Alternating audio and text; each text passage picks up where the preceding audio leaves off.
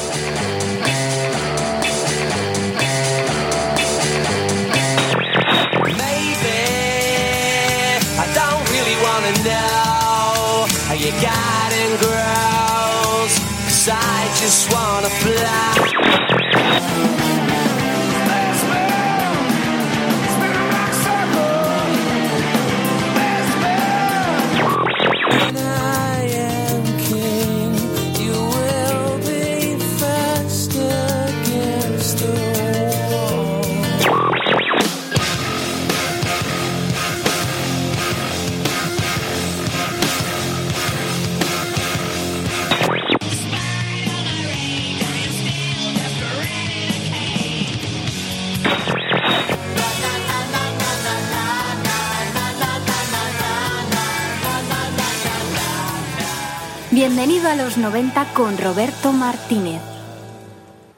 Mi vuelo a Seattle llegaba con retraso, unos 20 años aproximadamente. Tal vez por eso, cuando mis pies pisaron tierra, no me apresuré en buscar mi maleta. El aeropuerto de Seattle Tacoma es el único aeropuerto del mundo que tiene una tienda del sello Sub Pop Records. En verdad, esa tienda es la única del sello discográfico. No encontrarás tiendas de Sub Pop en las calles de la ciudad. Una vez instalado, hice de turista. Me perdí caminando. Conocí a bandas. Visité locales que años atrás habían brillado con luz propia. Pero sobre todo, mi intención era encontrar respuestas a la cantidad de preguntas que tras 20 años se habían acumulado en mi cabeza. Y por eso fui en busca de la única persona que podía responder todas y cada una de ellas. Estoy hablando de Charles Cross.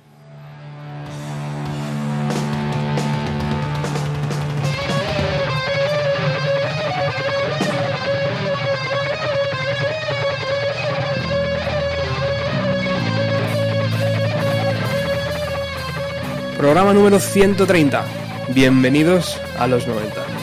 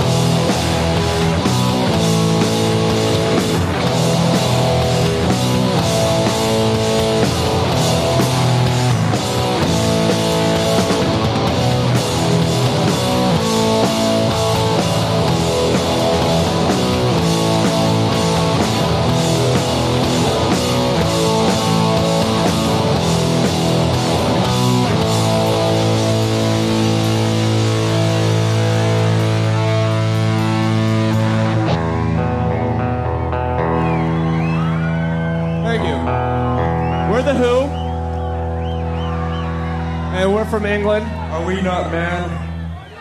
And Pete Townsend quit, but uh, Roger learned how to play guitar. John grew another couple inches. Charles Cross decía que cuando Nirvana ofrecieron sus primeros conciertos en Seattle, todo el mundo pensaba que el líder era Chris Novoselic, porque era el personaje más extrovertido y el que más llamaba la atención mm, de la banda.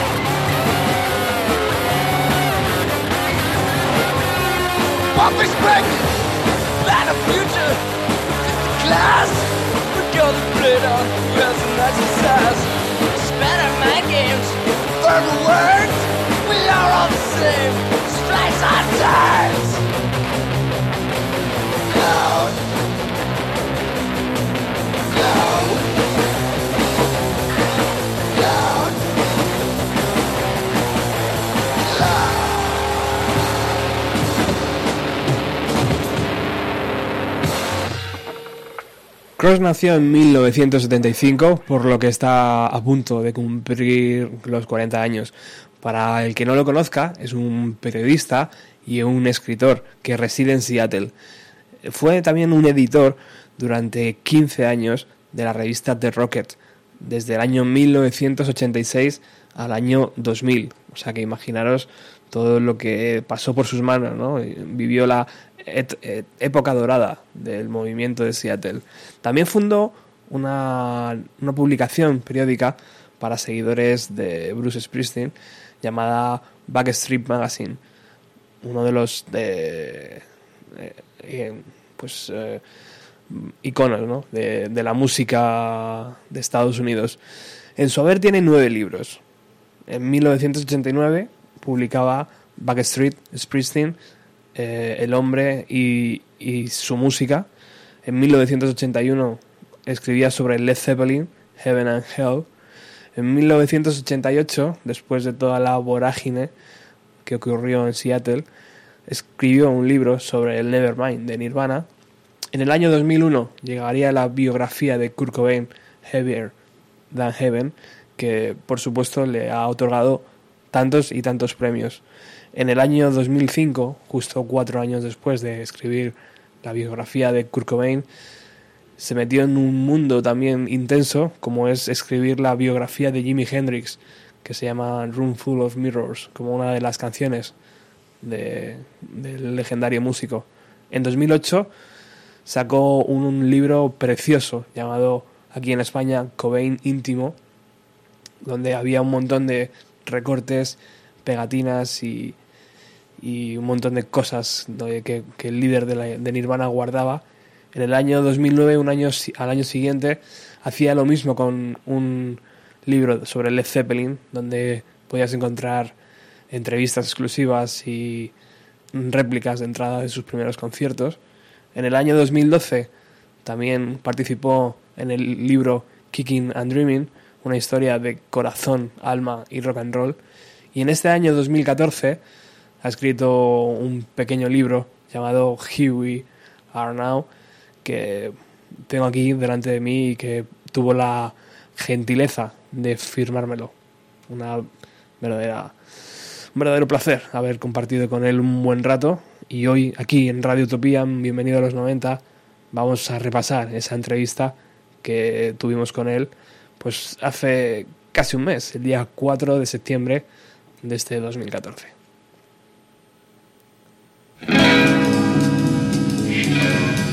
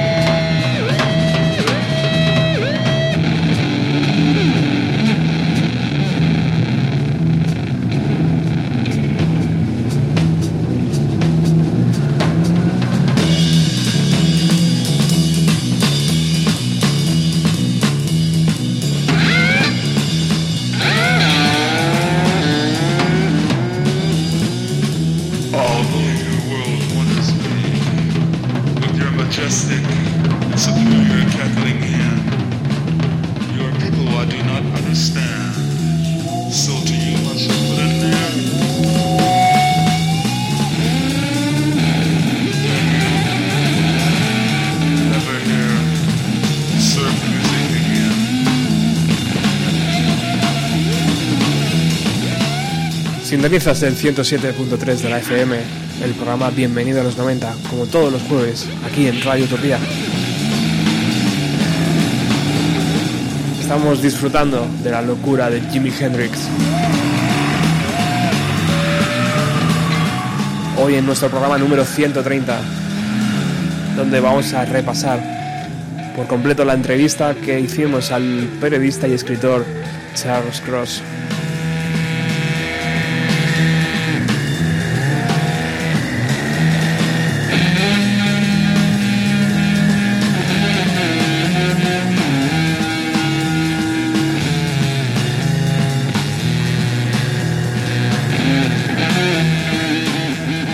Que no ha sido fácil, amigos. Tras unas semanas un poco inciertas, donde además el padre de Cross falleció, y tras cruzarnos pues varios mails, quedamos, como os decía antes, el jueves 4 de septiembre para comer.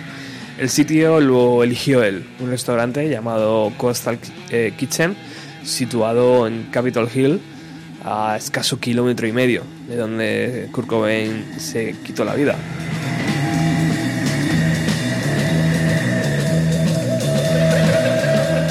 En la distancia corta llama mucho la atención la increíble educación de Cross y su pasmosa facilidad para hilar palabras. En todo momento se mostró dispuesto, estaba siempre dispuesto, se interesó por la emisora y también por mis bandas favoritas.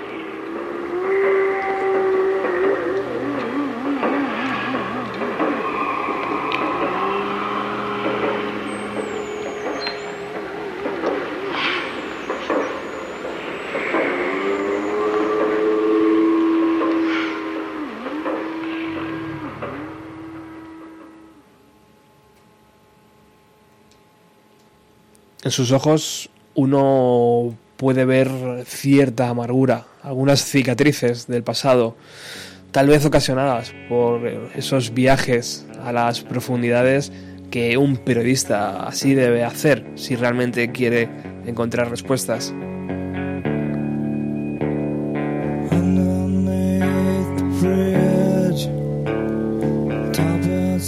Pantalón vaquero, camiseta de algodón sin dibujo, color mostaza y una camisa azul por encima.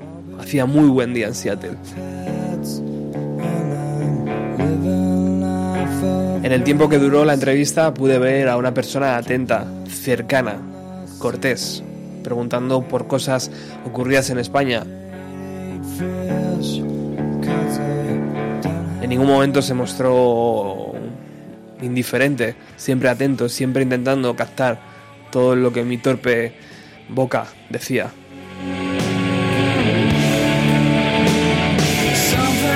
Y por eso yo desde aquí, si esto está llegando a tus oídos, amigo Charles, muchísimas gracias por haberme dado la oportunidad de hacer esta entrevista y sobre todo por traerla aquí a una radio española para que la gente, la gente pueda escucharlo y pueda disfrutarlo igual que hice yo.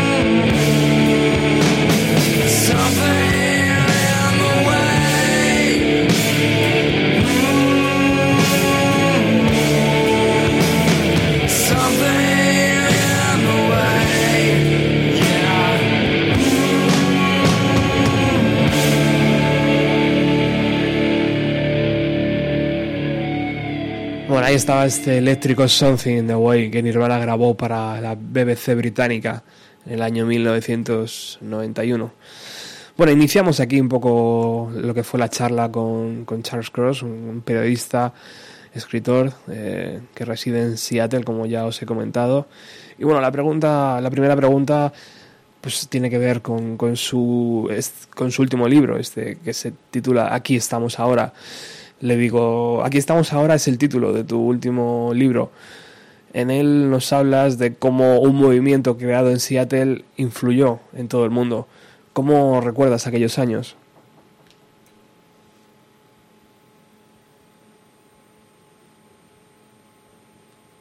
Well, yes. I mean, for us, this was the music that was contemporary, and to us, it wasn't that big a Sí, deal. para nosotros la música era contemporánea. Era un fenómeno difícil de entender y de manejar incluso en los 90, cuando la gente comenzaba a prestarle atención. Lo realmente sorprendente es que en los 90 crecía una cultura grunge americana y la gente alrededor del mundo estaba interesada en ella. Era una música que llegaba a la gente y que todavía llega a la gente. Lo que pensábamos es que 10 años después volveríamos a tener otro fenómeno como el de Nirvana, pero no lo tuvimos. Lo que pasó es que la música de los 90 en Seattle todavía sigue siendo el mayor impacto del mundo del rock y todavía estoy esperando a ver qué es lo próximo, pero no lo he escuchado. Tengo que pediros también un poco de disculpas por el sonido, porque ya os digo, se hizo en un restaurante.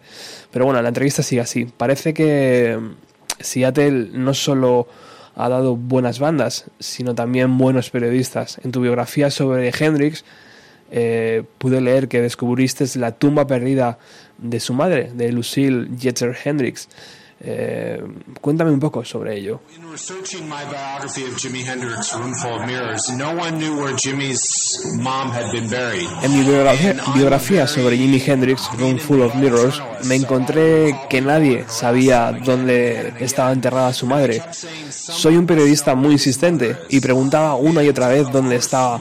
Pensaba que alguien debería saber dónde estaba. Claro, vosotros venís de España, que es una cultura donde se valora mucho las figuras de las madres, pero a nadie le importaba dónde estaba la tumba de la madre de Hendrix. Ella estaba en una tumba sin identificar.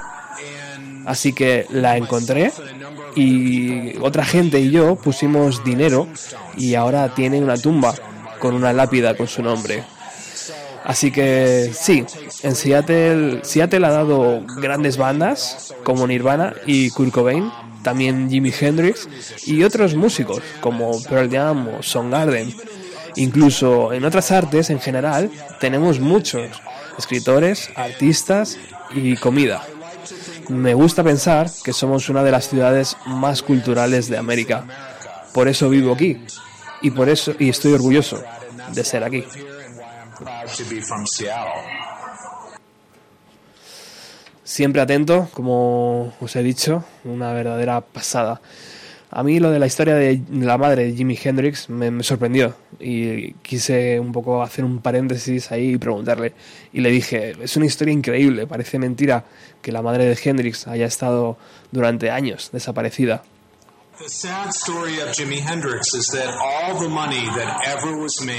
Sí, la triste historia de Hendrix es que todo el dinero que hizo de sus discos y de su música fue a su padre y no a su madre. Su madre mantuvo a la familia y no obtuvo nada. La enterraron y nadie pagó por poner una lápida con su nombre. Fue enterrada en una tumba del Estado sin ningún tipo de piedra o monumento. Cuando mi libro salió, mucha gente contactó conmigo, incluyendo varias estrellas del rock. Ellos entregaron dinero para que se construyera una lápida en su honor. and they wanted that to be shifted and we raised some money and a tombstone got built and it got dedicated in her honor Bueno, vamos a hacer un pequeño parón, porque a mí esto de Hendrix me abrió el apetito, así que vamos a escuchar una de las sus canciones llamada Room Full of Mirrors.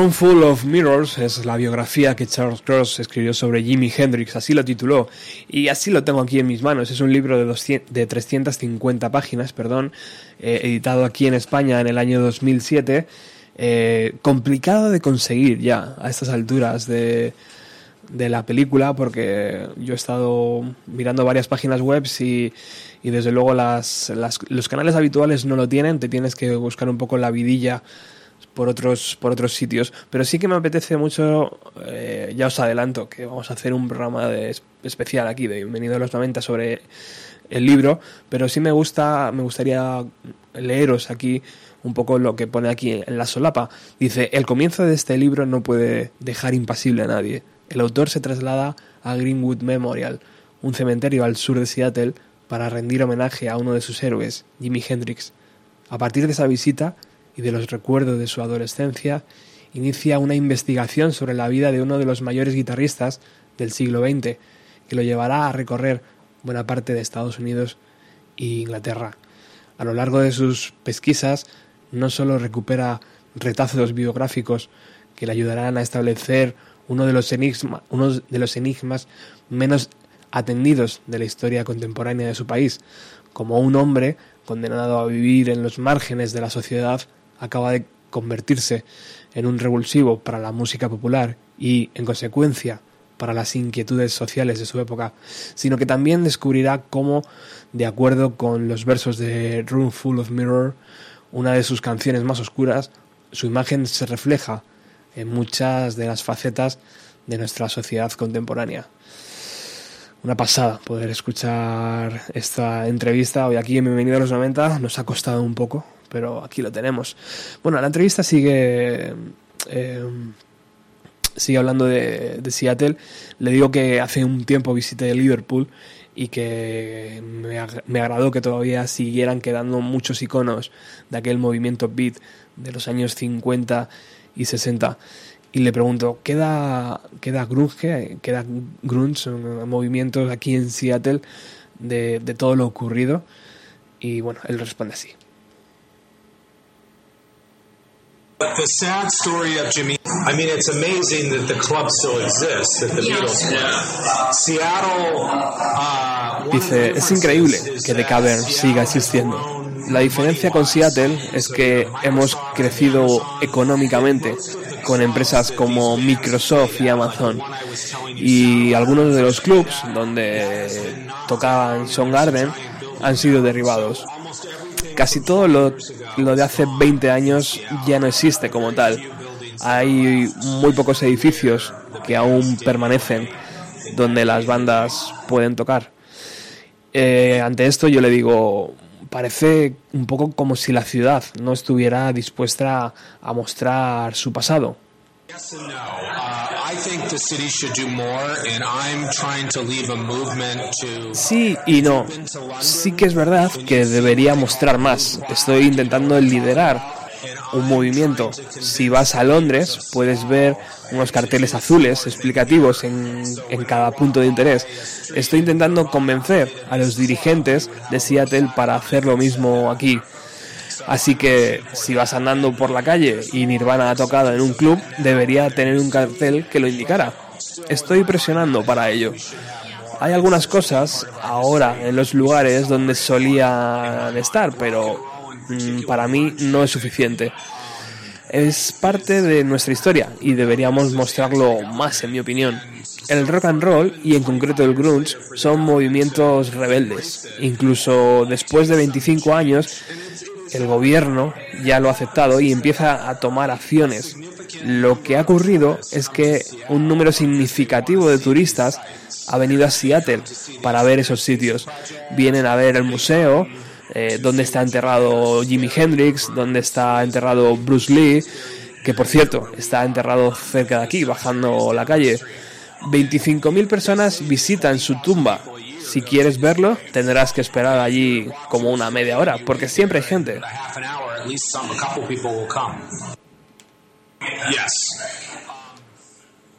Bueno, hagamos una pequeña parada. Esto está ho- hoy siendo complicado porque tenemos un montón de, de audios aquí preparados. Se van soltando uno detrás de otro.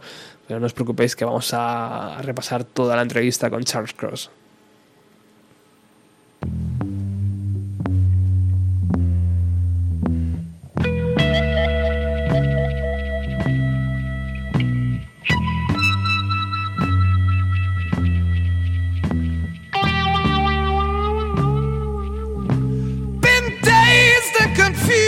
For so long, it's not true. Wanted a woman, never bargained for you. Lots of people talking, few of them know. Soul of a woman was created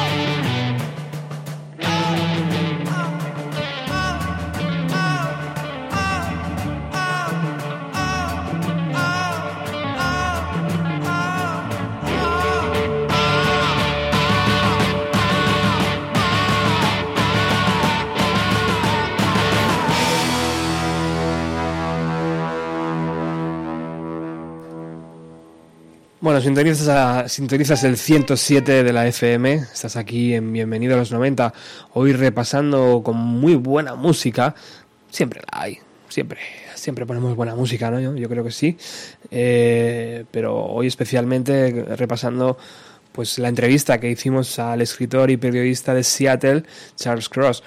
De hecho, hace unas semanas os ponía el saludo que nos envió, vamos a recuperarlo.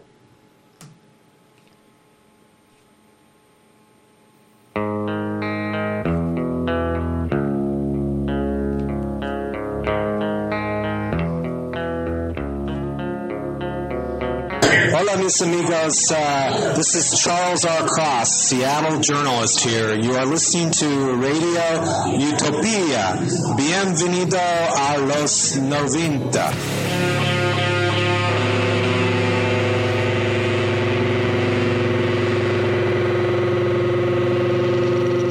Una pasada, una pasada para esta emisora y para este programa, desde luego. Bueno, seguimos un poco con la entrevista. Vamos a, escuchar otra de las eh, preguntas que le hice y luego seguimos poniendo un poco más de, de música. Eh, claro, viendo un poco lo que es el trabajo del periodista, de, estos eh, largos años que parece que uno no está haciendo nada, pero que sin embargo está in- investigando, está haciendo preguntas, buscando respuestas, encajando un poco las piezas para ver qué forma tiene eh, lo que está haciendo. Eh, pues eh, claro, yo le pregunto, cuatro años para escribir la biografía de Kurt Cobain y otros cuatro años para escribir la de Hendrix. ¿Es similar el personaje a la persona o es o cómo te has encontrado escribiendo durante durante estos años? Um, it's like you're doing a jigsaw puzzle, a puzzle with a lot of pieces. And when you start, you don't Charles dice, es como si intentas hacer un puzzle con un montón de 100 piezas. Cuando and empiezas 300 no sabes cómo será la foto final y entonces empiezas a hacer el puzzle y te das cuenta que no tiene mil piezas, sino tres mil y sigues trabajando en el puzzle durante 10 años más y llega un momento en que debes ponerte a escribir y terminarlo. En ambos libros hay cosas que he encontrado desde que empecé a escribirlos que me ha gustado incluir. Con el de Cobain, algunas de las cosas que eh, he incluido eh, están, pero con las de Jimi Hendrix no puedo escribir otro libro. Lo dije todo en ese. Entonces yo le digo, pero entonces eh, podrías escribir sobre, tienes más datos sobre Jimi Hendrix, podrías hacer otro libro. Y él dice, I could. I, I won't. I'm exhausted. When it comes to Kurt, it is so dark and sad that it's very hard to go there and write. Dice, sí, podría escribir otro libro, pero no quiero. Estoy cansado, exhausto. La historia de Kurt es tan oscura y triste que es muy duro tratarlo y escribir sobre ello. Pues una de las cosas que al, al lector, ¿no? Cuando lee un libro que tiene entre las manos, eh, pues muchas veces parece que no que no eh, que no es tan eh, tan largo, ¿no? El viaje, pero sí esos cuatro años, esos, esas cosas de investigación, parece que al, al bueno de, de Charles le, le, le marca y por supuesto como a todas las personas, ¿no? Y le digo, pues entonces claro, tienes que descansar, tienes que disfrutar un poco y volver a eh, escribir con buenas historias. Y me dice, sí, exacto, tengo que escuchar otras historias, escuchar la música de los Beatles u otras cosas. Creo que dejaré de hablar de Kurt, quiero decir, su música es todavía muy impactante y tiene mucho poder. Este es un libro que he escrito después de 20 años y no me imagino escribiendo otro libro dentro de otros 20 años, si aún sigo vivo. El bueno de Charles Cross, por supuesto que vas a seguir vivo, amigo, ahí donde estás, en Seattle, tu ciudad. Así que vamos a escuchar, como bien ha dicho él, una de las canciones de los Beatles.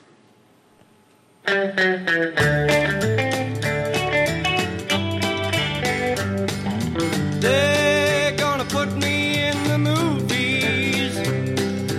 They're gonna make a big star out of me. We'll make a film about a man that's sad and lonely. And all I gotta do is act naturally. Well, I bet you I'm gonna be a big star. Never tell. The movie's gonna make me a big star. Cause I can play the part so well. Well, I hope you'll come and see me in the movies. Then I'll know that you will plainly see the biggest fool that ever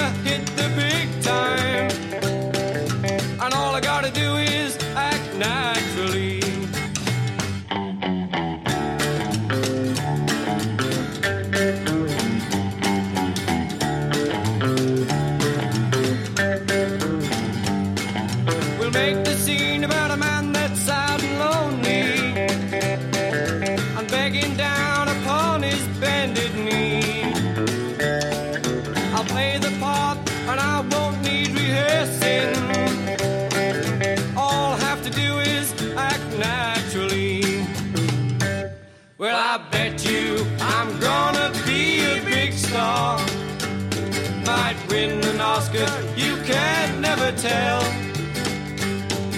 The movie's gonna make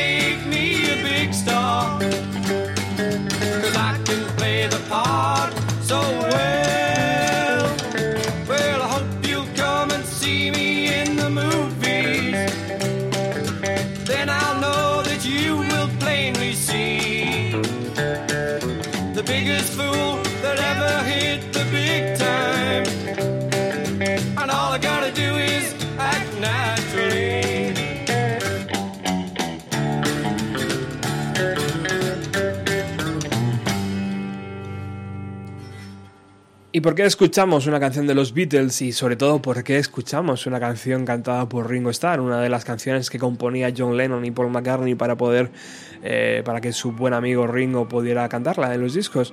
Pues porque Charles Cross nos ha comentado que tiene la idea, la seria idea de hacer una biografía sobre eh, hacer un libro sobre la vida de Ringo Starr.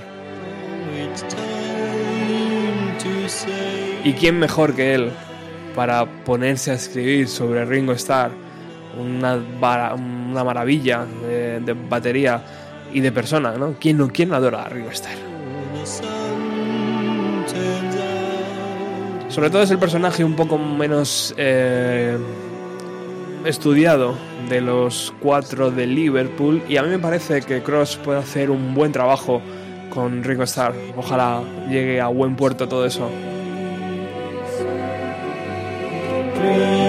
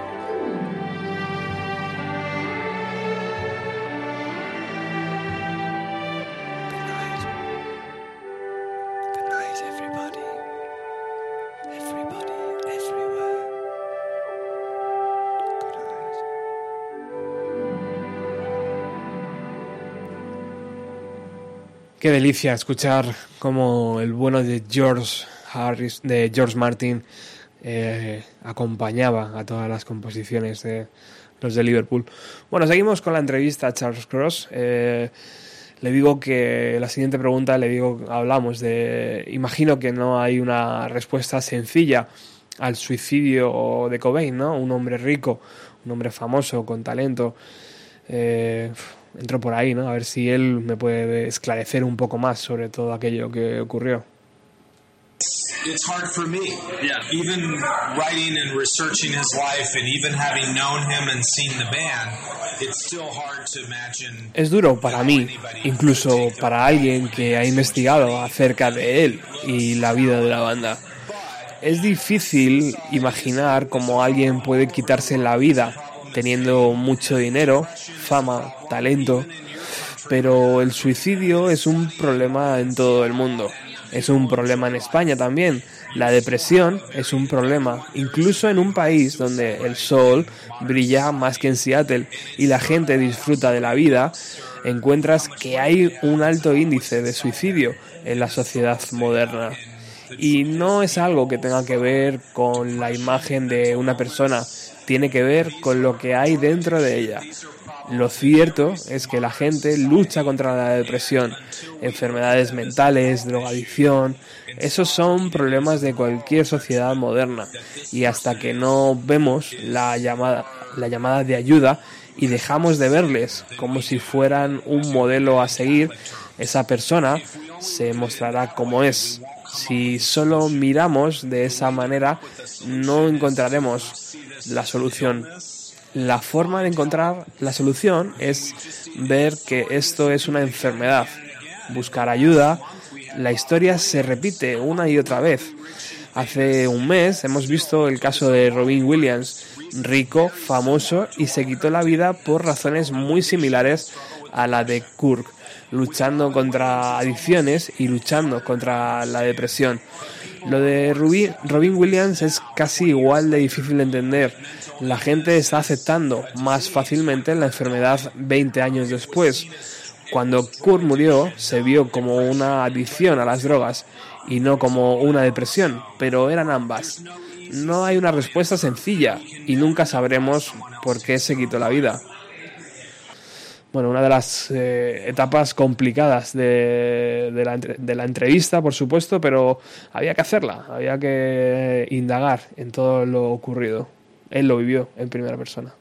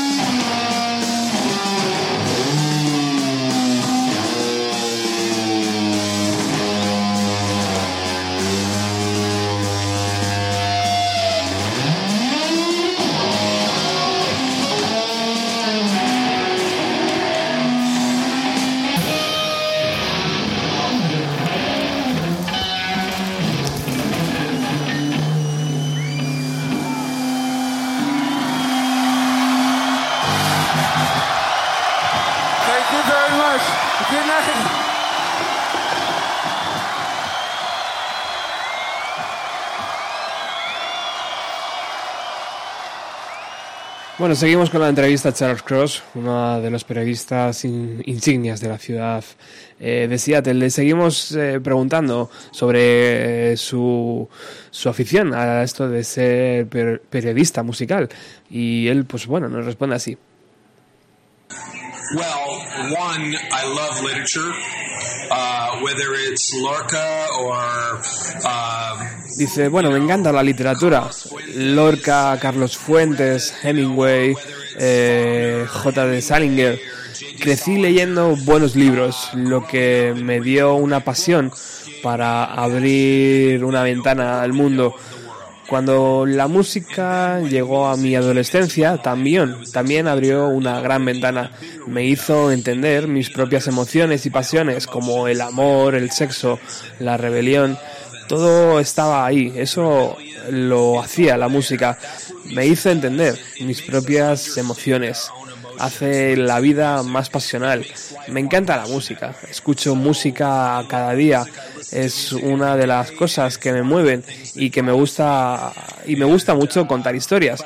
Y eso es lo que me hizo ser escritor.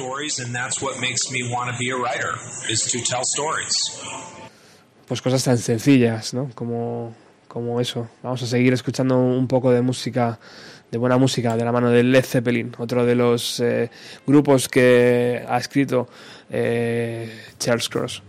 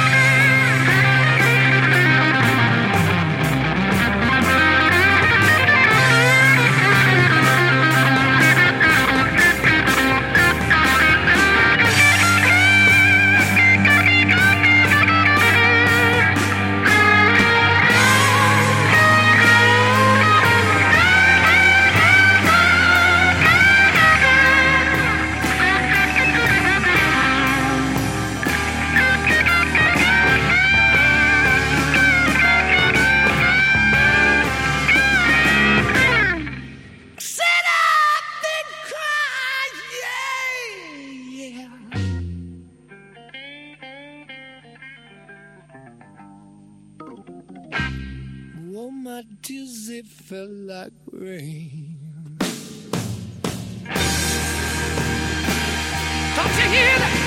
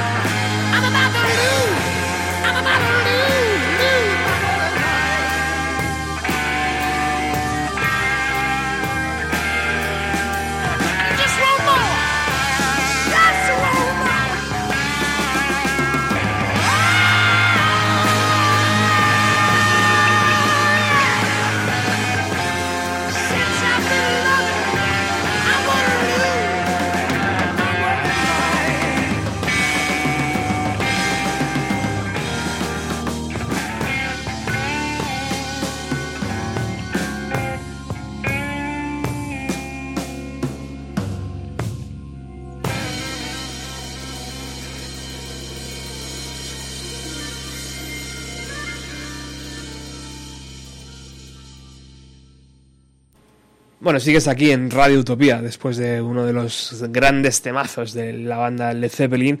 Hoy estamos eh, escuchando la entrevista que hemos hecho a Charles Cross, uno de los eh, periodistas esenciales claves para entender lo ocurrido en Seattle en el año en los años 90. Le digo, le pregunto, ¿crees que el fenómeno rock que ocurrió aquí en Seattle durante los años 90 se repetirá?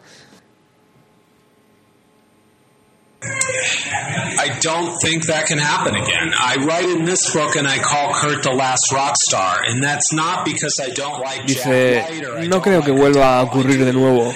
Eh, eh, escribiendo este libro llamé a Kurt la última estrella del rock. Y no es porque no me guste Jack White o Adele, me gustan, pero la música está tan fragmentada.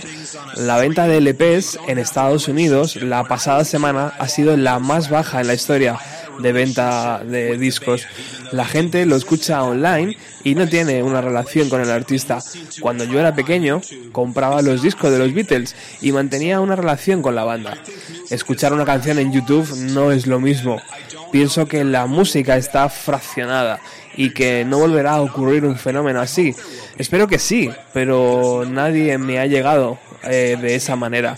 El rock empezó hace 60 años. Puede que haya un movimiento, pero que no haya explotado todavía. ¿Dónde están las nuevas voces? No lo sé. Tal vez los encontremos. Tal vez haya una banda que empiece ahora y en cinco años digamos, esta es la banda. Quién sabe, tal vez en el sur de Madrid hacen una música que llegue a todo el mundo. No pensábamos que fuera a ocurrir en Seattle, pero pasó. Fue una sorpresa y sigo esperando a que pase otra vez.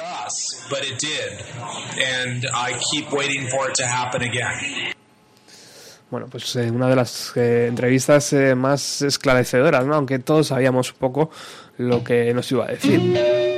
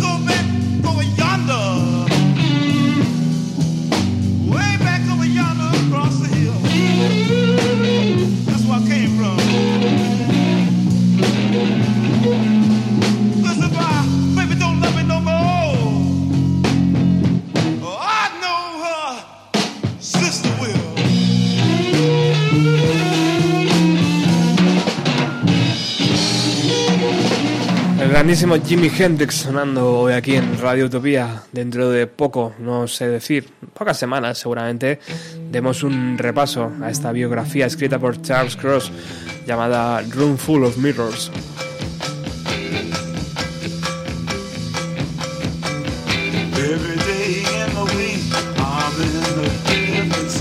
Estamos finalizando el programa, pero todavía nos queda alguna pregunta que hacer.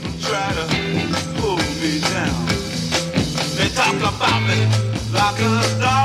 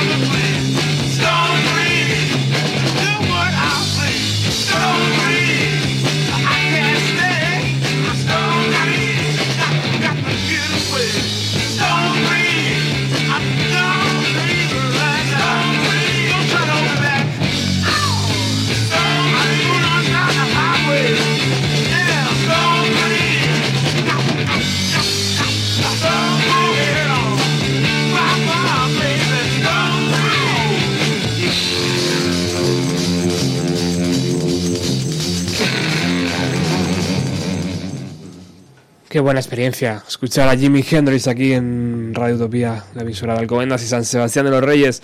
Bueno, continuamos con la entrevista a Charles Cross.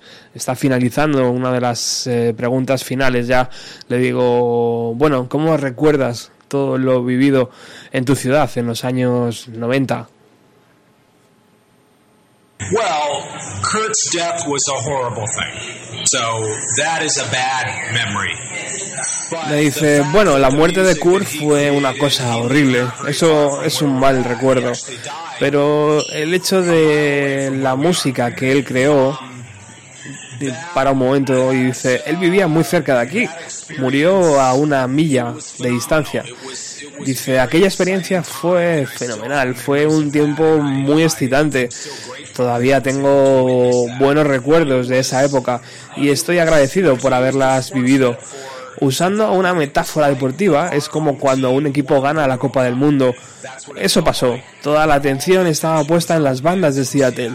Y como España, no volvimos a ganar la Copa del Mundo otra vez, pero sigue siendo un recuerdo muy excitante que guardas cerca de tu corazón.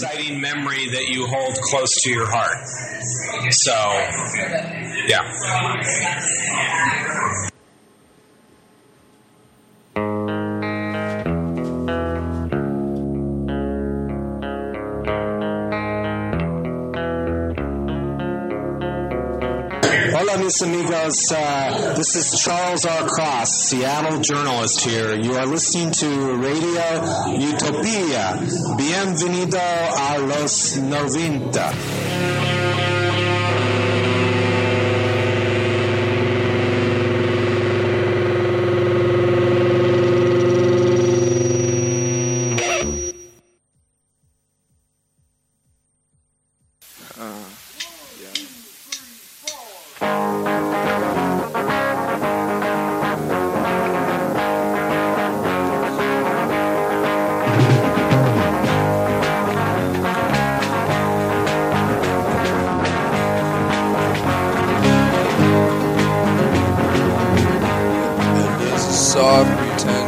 Pretentious mountains Glisten in the light of the trees And all the flowers sing in D minor And, and the birds fly happily. We'll be together once again, my love. I need you back, oh baby, baby I can't explain just why we lost it from the start.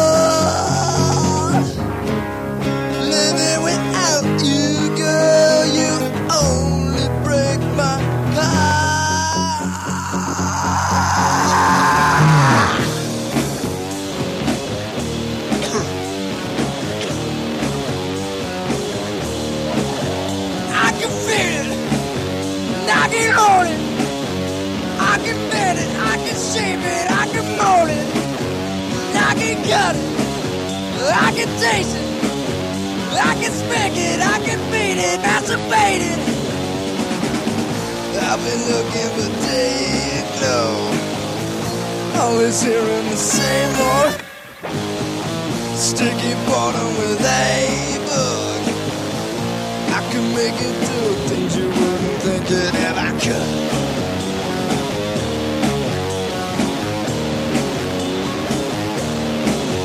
I can feel it, I hold it, I can bend it, I can shape it, and I mold it, I can cut it, I can taste it, I can smack it, I can beat it, and to beat it. I've been looking for day and glow, always hearing the same old sticky bottom with a book. I can make it do things you wouldn't think it ever would.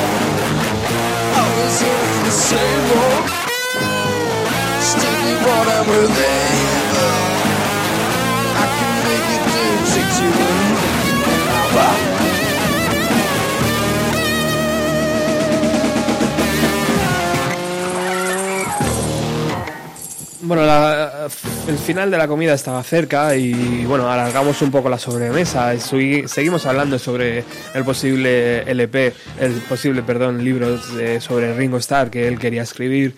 Y por supuesto le invité a que viniera a España, que conociera más la vida eh, española, conocer artistas como, como Picasso o Dalí, que él por supuesto conocía. Y ese día, además, el día 4 de septiembre, se iniciaba la nueva liga de, de fútbol allí en Seattle, porque habían sido el equipo que había vencido en la anterior campaña. Así que había eventos por toda la ciudad y en el estadio estaba Soundgarden tocando. Y el bueno de Charles dijo, bueno chicos, ahora dentro de 40 minutos empieza Song Garden y es un concierto gratuito. Yo ya les he visto muchas veces, pero yo creo que es una buena experiencia para, eh, además gratuita, de ver a, a un grupo de Seattle tocar en su ciudad. Así que por supuesto eh, nos anduvimos hacia, hacia el estadio y fue súper amable, nos indicó cómo ir y se despidió como vino, como un caballero.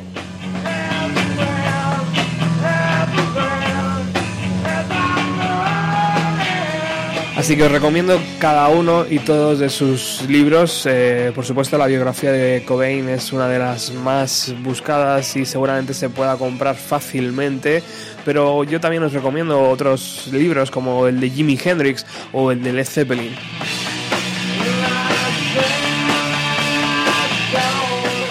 Y nada más, espero que os haya gustado muchísimo el programa, a mí me ha encantado hacerlo eh, y el próximo jueves sabes que regresamos con mucha más música de los 90. Un abrazo.